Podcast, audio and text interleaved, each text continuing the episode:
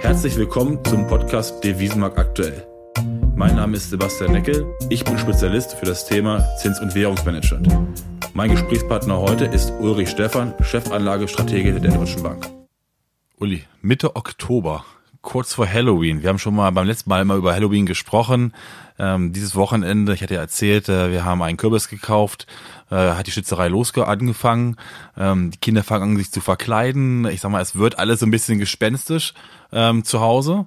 Aber die Märkte an sich scheinen ja momentan nicht mehr so gespenstisch zu sein. Wenn man sich anguckt, beispielsweise, ähm, dass China und die USA am Handelsstreit sich vielleicht angenähert haben. Ist das die Trendwende jetzt oder war das so ein, so ein kleiner Zwischenhoch mal? ich würde mal sagen, wir hoffen äh, darauf, dass diese Mini-Einigung, die es zwischen den USA und China gegeben hat, auch tatsächlich zu mehr führen wird. Äh, bisher hat man sich relativ locker darauf verständigt, äh, dass äh, China mehr Agrarrohstoffe aus den USA importiert, dass man sich beim geistigen Eigentum mehr an die Bestimmungen hält und auch die USA den Status des Währungsmanipulators China überprüft. Aber das Ganze hat selbst Trump gesagt, muss noch in Papier gegossen werden. Die chinesische Seite hat gesagt, ja okay, wenn wir eure Agrargüter importieren, das würden wir auch tun. Äh, dann verlangen wir aber von euch, dass ihr die Zölle nicht nur verschiebt, sondern wirklich auch ganz aufgebt. Also es gibt noch ein bisschen was zu tun. Ähm, ich habe die Hoffnung, dass das äh, wirklich gelingen kann, was auch mit Impeachment und Wahl im nächsten Jahr und der wirtschaftlichen Entwicklung zu tun hat. Und ich glaube, das Ziel ist, dass man sich dann Mitte November in ähm, Santiago de Chile beim APEC-Gipfel äh, die Hand gibt, die beiden Präsidenten wahrscheinlich vor einer Menge Kameras, um zu sagen, ja, wir haben, wenn auch einen kleinen, wir haben einen Deal. Und nochmal, das würde eben den Märkten anzeigen, hier gibt es zumindest die Möglichkeit, dass die beiden Länder miteinander sprechen und äh, vielleicht sogar äh, kleine Schritte nach vorne gehen. Und ich glaube, allein das schon würde helfen. Das äh, zweite bestimmte Thema in diesem Monat, ich meine, wir stehen jetzt kurz vor dem 31. Oktober, ist die Frage, kommt auch ein Brexit-Deal, ja oder nein? Wird äh, die Austrittsverhandlungen, werden die verlängert? Ähm, es sah ja am Wochenende ja nach, äh, nach einer möglichen Lösung aus, geistert immer so ein bisschen rum. Stichwort Double Custom Union. Wie ist dein Blick da drauf? Ja, also tatsächlich ähm, hat es äh, in der letzten Woche Gespräche gegeben zwischen dem äh, irischen und dem britischen Premier und äh, beide haben ähm, den Sitzungssaal in Anführungsstrichen verlassen mit den Worten, dass es gute Gespräche äh, gewesen seien, dass man sich angenähert hätte ähm, und das hat natürlich zu vielen Hoffnungen geführt. Die wurden dann am Montag wieder ein bisschen von der EU äh, relativiert, weil man gesagt hat, naja, jetzt müssen wir mal gucken, wie es denn dann genau aussieht. Äh, aber auch in den letzten Tagen war immer wieder zu hören, dass man doch relativ kurz äh, davor steht, dass es eine Einigung geben kann. Äh, also insofern ähm, sind die nächsten ähm, Stunden, Tage tatsächlich spannend, äh, ob es wirklich gelingen wird. Aber wie dem auch sei, selbst wenn dann ein, eine Einigung der Unterhändler vorhanden ist, äh, dann müsste immer noch der Europäische Rat beim Gipfeltreffen, was ähm, Donnerstag, Freitag stattfindet, ähm, entscheiden, und zwar einen, äh, einen legalen Vertrag entscheiden und unterzeichnen. Der wiederum würde dann am Samstag, äh, das ist glaube ich erst die vierte Sitzung äh, des äh, britischen Unterhauses an einem Samstag, bisher hat es das quasi nur in Kriegszeiten gegeben, äh, über diesen Vertrag, diesen Austrittsvertrag debattieren und könnte dem auch zustimmen. Und wenn all das äh, geschehen ist, dann äh, würde äh, wohl der Austritt Ende Oktober stattfinden. Ähm, wird einer nicht zustimmen, gibt es keinen Vertrag, gibt es keinen ausreichenden Vertrag, äh, dann müsste nach dem Ben Act, äh, und Boris Johnson hat zumindest gesagt, dass er sich dran halten will, ähm, dann müsste Boris Johnson am Sonntag äh, dann die Verschiebung bei der EU beantragen. Da müssten dann wieder die Staats- und Regierungschefs dem Ganzen zustimmen.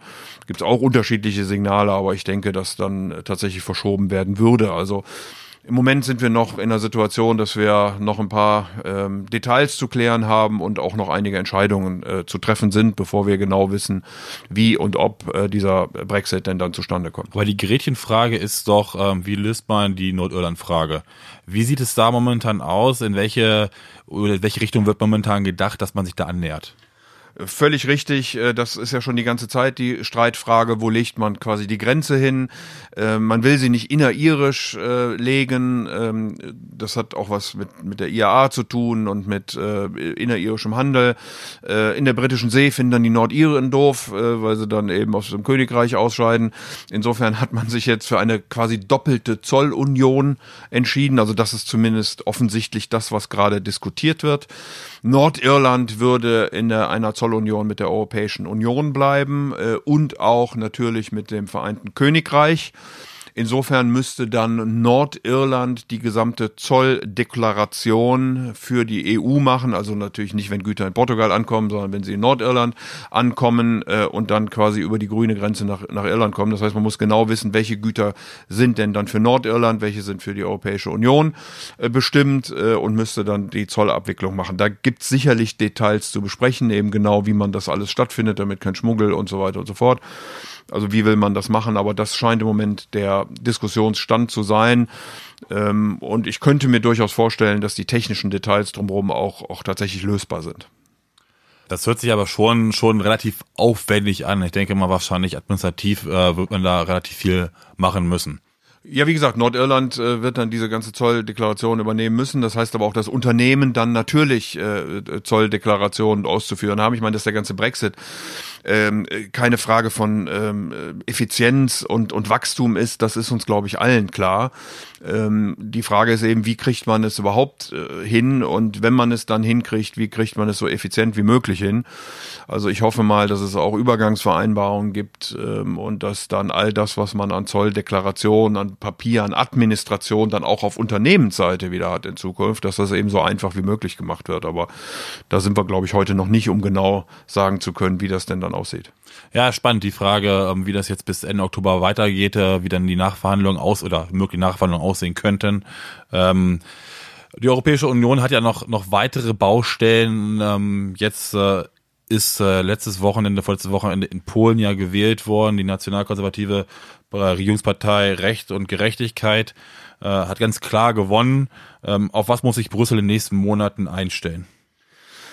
Ja, also man hat die Mehrheit ja nochmal ausgebaut, man hat eine absolute Mehrheit. Ähm, insofern könnte man einigermaßen entspannt sein, auch vor dem Hintergrund, dass äh, nochmal Präsidentschaftswahlen im nächsten Jahr äh, ja stattfinden. Äh, auf der anderen Seite hat aber die Opposition die Mehrheit im Senat bekommen, hat damit zumindest Mitspracherechte bei der Besetzung wichtiger Stellen und auch bei Gesetzen. Man kann die nicht am Ende aufhalten, aber man kann sie verzögern. Also die Frage ist, wie ähm, energisch wird die PIS hier ähm, äh, ihre äh, Vorhaben äh, vorantreiben oder wird sie eben in einen Dialog mit der Opposition äh, kommen? Äh, wird es auch äh, Annäherungen an die Europäische Union geben, was diese äh, Rechtsverfassung äh, Polens angeht? Also ich hoffe, dass der gute Menschenverstand siegt ähm, man hat die Mehrheit nochmal ausgebaut. Ähm, man kann alleine regieren. Ähm, und vor dem Hintergrund äh, dann eben ähm, auch die entsprechenden Maßnahmen getroffen werden. Das Wachstum ist nach wie vor ordentlich in, in Polen. Man hat ja auch diesen Wahlsieg in Anführungsstrichen erkauft äh, durch mehr Kindergeld, mehr Renten, die Erhöhung der Mindestlöhne. Also das ist auch was, wo Unternehmer dann drauf gucken sollten, wenn sie outgesourced haben, gerade im Bereich Service. Also ich denke mal, in der Automobilindustrie wird man eh über Mindestlöhne liegen, aber wenn man über Service redet, äh, keine Ahnung, Wäsche von Hotels und ähnlichen Dingen mehr, ähm, dann kann das eben schon äh, zu einer Kostenerhöhung äh, geführt haben. Aber Wachstum ist nach wie vor hoch, Inflation äh, ist niedrig, also äh, Polen wird äh, nach wie vor da eine wichtige Rolle spielen. Ich würde mit dir ganz gerne weiter in, in Norden gehen, ähm, kommend aus, aus, aus dem Süden. Bin vor zwei Wochen beim Unternehmen in Österreich gewesen. Ähm, die haben mich gefragt oder haben mich gebeten, dass du ein bisschen was nochmal über Norwegen erzählst. Sie haben ein bisschen Probleme, dass die norwegische Krone etwas schwächer geworden ist. Ähm, die Frage ist, äh, ist die norwegische Volkswirtschaft eigentlich gut gerüstet für sich eine abkühlende Weltkonjunktur? Wie siehst du das momentan? Also die norwegische Krone hängt eben sehr stark am, am Ölpreis. Ähm, nach wie vor, da war mal eine Zeit lang eine gewisse Entkopplung, als der Immobilienmarkt in Norwegen äh, deutlich äh, zur Schwäche geneigt hat. Äh, das hat sich aber wieder stabilisiert und jetzt ist man auf einem anderen Niveau, aber wieder relativ stark an den Ölpreis äh, gepackt. Ähm, Norwegen ist natürlich reich mit seinem Ölfonds der äh, fast eine Milliarde äh, Euro ausmacht. Also das ist schon ein gewaltiges Vermögen, was dort ähm, angespart wurde. Man hat zuletzt Geld aus dem Ölfonds herausgenommen und hat es in die ähm, in die Realwirtschaft hinein äh, äh, gerade auch in Investitionen. Äh, Im Ölfonds selbst wird stark auch um, äh, ja, wie soll ich sagen, umallokiert. Aber hätte das nicht die Krone etwas stärken müssen? wenn man, wenn man sozusagen aus dem, aus dem Staatsfonds Gelder rausnimmt, die sind wahrscheinlich in norwegischen Kronen angelegt. Naja gut, das Bruttoinlandsprodukt ist ähm, ohnehin in diesem Jahr relativ stark mit, mit zweieinhalb Prozent. Ähm, die norwegische Notenbank ist eigentlich die einzige, die die Zinsen erhöht. Das spricht natürlich eigentlich alles für die norwegische Krone, aber da wir ein Überangebot an Öl haben und da Norwegen so sehr stark am Öl äh, am Ende hängt, ähm, über 50 Prozent der Exporte, ähm, über 65 Prozent der äh, Industrieleistung hängt eben an der Öl- und Gaswirtschaft, äh, spielt eben der Ölpreis die völlig übergeordnete Rolle. Und ähm, wie gesagt, wir haben da ein Überangebot, USA-Fracking als Stichwort, ähm, hängt die Krone eben sehr stark äh, daran. Wir erwarten auch, dass das Wachstum im nächsten Jahr ein Stück weit zurückgeht, weil wir eben keinen großen ähm, keinen großen Wachstumsschub sehen, äh, beziehungsweise Ölpreisrückgang. Das heißt, wo laufen wir auf zwölf Monate hin, Richtung elf oder? Ja, das kann schon gut sein. Also wir haben äh, Norwegen versucht eben gerade, und das ist, glaube ich, dann, was du vorhin fragtest, Richtung äh, Zukunft, ähm, hier in grün, äh, grüne Energie sehr viel stärker hineinzugehen. Ähm, man investiert, man äh, allokiert Geld um. Also das könnte eine wirkliche Zukunft sein, gerade mit den Entwicklungen, die wir äh, ja, weltweit äh, im Moment richtigerweise sehen, äh, dass man hier sehr viel stärker auf erneuerbare Energien hinwirkt und das könnte dann auch die Zukunftsperspektive der norwegischen Volkswirtschaft sein. Um ein Thema kommen wir nicht drum rum. Ähm, brandaktuell, äh, Türkei, türkische Lira.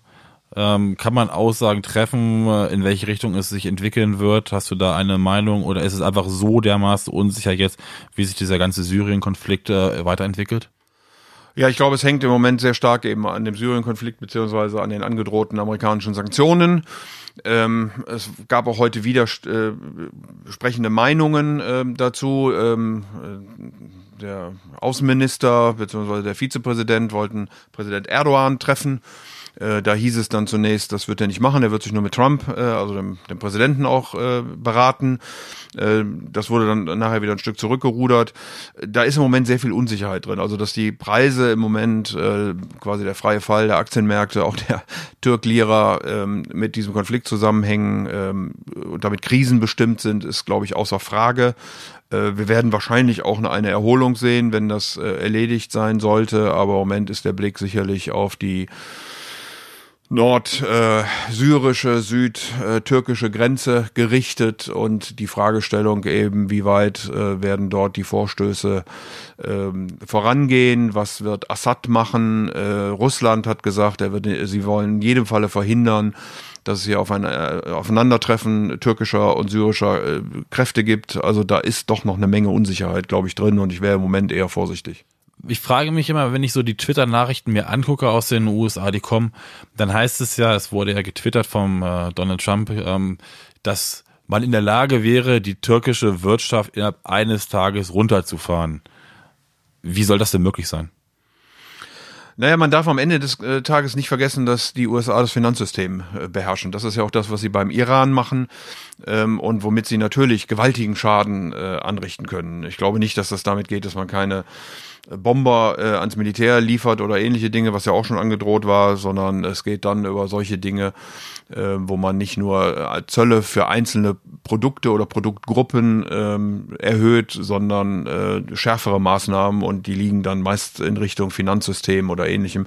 Und damit kann man natürlich schon einem anderen Land gewaltig wehtun. Wie gesagt, wir sehen das ja auch am Iran bei den ganzen Krisen, die wir momentan weltweit haben, haben wir vielleicht auch ein schönes Thema. Das ist der äh, panafrikanische Binnenmarkt, der 2020 kommen soll. 55 Länder, die daran teilnehmen. Ähm, Momentan Deutschland, äh, glaube ich, investiert Investitionsquote von 12 Milliarden US-Dollar pro Jahr in Afrika. Wird dieser Binnenmarkt für Unternehmen, für deutsche Unternehmen einen großen Vorteil bringen? Zum einen, zum anderen, wie erfolgreich kann der eigentlich überhaupt sein, weil doch die afrikanischen Länder doch relativ die ähnlichen Sachen alle produzieren? Also absolut richtig. Äh, Ende Mai ist, äh, da sind da Absichtserklärungen äh, getätigt worden. Es war noch lange die Frage, ob auch Südafrika und Nigeria teilnehmen, äh, die beiden größten Volkswirtschaften eigentlich. Äh, sie nehmen jetzt teil. Das einzige Land, was ich gefunden habe, was nicht teilnimmt, ist Eritrea. Ähm, aber mal gucken, äh, man hat sich ja da auch mit Kenia äh, geeinigt, also insofern kann das auch noch sein. Äh, man hat 17 Jahre lang verhandelt, um jetzt dieses Abkommen zu machen, also diese Absichtserklärung, es ist noch nicht wirklich ein Abkommen. Ähm, aber äh, es besteht eben Hoffnung, dass das geschehen kann. Man würde damit acht regionale Handelszonen ersetzen. Ähm, so, und dann ist die große Frage, was, was wird draus, nicht wahr? Wir, Afrika ist sehr stark ähm, in der Produktion von Rohstoffen und von Agrargütern. Da sind die Länder auch sehr ähnlich. Deswegen ist der intraafrikanische Handel überschaubar groß, liegt nämlich nur bei 16 Prozent. In Europa hast du 70 Prozent, in Asien hast du 60 Prozent, also das ist deutlich mehr. Das kann natürlich zunehmen, wenn sich Länder auch dann anfangen zu spezialisieren, wenn man anfängt, anfängt, äh, die Infrastruktur auszubauen, wenn man auch anfängt, Zölle auszubauen. Ähm, also insofern wäre das, glaube ich, eine Frage für europäische, für deutsche Unternehmen. Wie kann ich Infrastruktur bauen? Wie kann ich helfen auf der ganzen technologischen Seite? Äh, wie kann ich auch beratend tätig werden, um diese Dinge äh, denn dann umzusetzen, äh, damit man eben auch gerade diesen Intra, der ist ja damit dann gemeint, afrikanischen Handel ein Stück weit nach oben kriegt und die Länder auch unter dem Gesichtspunkt Arbeitsteilung eben sich auf die Sachen spezialisieren, die sie besonders gut können. Also kann man sagen, die 12 Milliarden ähm, US-Dollar Direktinvestitionen, die wir bislang so pro Jahr aus Deutschland gesehen haben, könnten durchaus noch höher werden, ne, aufgrund des, äh, des Binnenmarktes. Ich glaube, dass Afrika riesiges Potenzial hat. Äh, wir reden heute über 1,2 Milliarden Menschen. Äh, das soll sich ja verdoppeln bis 2050. Viele junge Menschen, die auch Bedürfnisse haben und die wollen dann natürlich auch gedeckt werden. Dazu brauche ich Jobs, dazu brauche ich Produkte. Und da steht eine Menge an in Afrika. Also ähm, es fehlt aus meiner Sicht manchmal ein bisschen an Infrastruktur ähm, damit meine ich jetzt gar nicht Strüss, äh, Brücken und Straßen, sondern damit meine ich eben Rechtssysteme, ähm, Demokratien, all das, was wir, was wir kennen, das, das muss sich entwickeln. Äh, wir sehen, wie schwierig das ist ähm, an diesem langen Konflikt zwischen äh, Kenia und Eritrea. Wir sehen es aber auch jetzt in Mosambik. Ähm, aber man hat das, glaube ich, in großen Teilen erkannt. Von daher hätte ich da Hoffnung, äh, dass das geschehen kann in den nächsten Jahren. Nicht über Nacht, das wird ein langer Prozess sein. Ähm, und äh, dann sollte man sich schon überlegen, ob man auch auf dem afrikanischen Kontinent äh, sinnvoll investieren kann, risikokontrolliert investieren kann ähm, in den vorhin genannten Bereichen, um äh, dann eben an dieser Entwicklung auch partizipieren zu können. Interessant wäre für mich auch nochmal, wenn wir mal Richtung Südamerika gucken würden. Das Jahr war ja in Südamerika insgesamt bislang relativ schwierig. Meine weitbrennende Spannungen in Venezuela, Wahlen in, ähm, in Argentinien, Demonstration in Ecuador, also relativ viel Bewegung drin. Ähm, eigentlich wie immer. eigentlich wie immer. Ähm, die Frage, die ich mir stelle, ist, ähm, auch aufgrund dieses Handelskonfliktes äh, mit China und USA, wie wird sich Südamerika zukünftig in der, in der sich verändernden Weltordnung einsortieren? Also Südamerika ist sicherlich weiter als Afrika, äh, was Industrieproduktion angeht. Also beispielsweise werden ja sogar Flugzeuge in Brasilien gebaut, Autos äh, etc. pp. Es ist aber auch im Grunde sehr stark natürlich von Agrar, äh, und auch von, äh, von Industriemetallen abhängig. Äh, gerade wenn ich nach äh, Peru gucke, wenn ich äh, nach Chile gucke. Ähm, da muss man dann auf, auf China achten und wird China eben weiter wachsen und wie geht der Handelskonflikt aus? Ähm, Argentinien ist meiner Ansicht nach eingeschlagen wie eine Bombe. Man dachte, dass Macri auf einem guten Weg wäre und dann hat er diese Vorwahlen krachend verloren und hat wohl kaum noch eine Chance, wiedergewählt zu werden. Dann kommen die Peronisten. Ähm, gut, wenn man sich den Kapitalmarkt anguckt, wettet der, dass Argentinien in den nächsten fünf Jahren pleite geht. In Brasilien hat sich Bolsonaro auch sehr viel vorgenommen. Ähm, die ähm, Rentenreform ist mittlerweile durch die erste Abstimmung des Senats gegangen. Die zweite ähm, sollte diese Woche stattfinden, ist aber verschoben worden, äh, vor dem Hintergrund, dass man sich uneinig ist über die Einnahmen aus, die, beziehungsweise die Verteilung aus den Öleinnahmen. Also da steht auch noch ein bisschen äh, was an.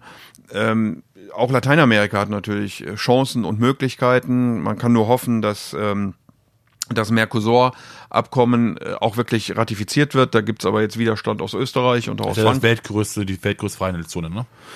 Das kommt darauf an, auf was man guckt. Äh, die afrikanische wäre die weltgrößte, wenn man auf, äh, auf Menschen guckt, auf Länder guckt. Ähm, äh, sicherlich von, ähm, ja, von der Volkswirtschaft her ist natürlich dann Mercosur, weil einfach die Europäer mit, mit dann dabei sind. Da größer also ist ja zwischen Mercosur und der EU, müsste man richtigerweise sagen, ist nicht nur Mercosur. Also ähm, das würde dann das größte werden, völlig richtig. Und davon würde natürlich insbesondere Lateinamerika profitieren. Die Europäische Union nicht so sehr. Das ist wahrscheinlich auch der Grund, warum es da in ein oder anderen Ländern Widerstand gibt. Ähm, mal gucken, ob man es am Ende wirklich beschließt. Ähm, es wäre, glaube ich, richtig, wenn wir auch da einen Beitrag, wenn ich das etwas politisch mal formulieren darf, äh, Entwicklungshilfe äh, leisten ähm, ähm, Richtung Südamerika, genauso wie wir es auch Richtung Afrika tun sollten ähm, und über unsere Agrarsubventionen nachdenken. Ja, vielen Dank. Ähm Zusammenfassend kann man sagen, letztlich sehen wir wieder so ein bisschen, teilweise ein bisschen mehr ähm, Licht am Himmel oder am Ende des Tunnels. Ähm, China, USA könnten Fortschritte sein. Brexit-Deal sieht eigentlich jetzt momentan auch nicht so schlecht aus. Ähm, der, der Binnenmarkt in, ähm, in Afrika, über den wir gesprochen haben, ist sicherlich positiv zu bewerten. Auch die Freihandelszone mit Südamerika ist sicherlich auch eine Sache, die uns auch als Europäer noch vorwärts bringen kann. Ähm, natürlich bei den ganzen vielen Unsicherheiten, die wir noch haben, über die wir gesprochen haben, Türkei. Aber es gibt auf jeden Fall doch etliche ähm, positive Anzeichen. Ähm, von daher ist vielleicht Halloween gar nicht so verkehrt. Vielen Dank. Sehr gern.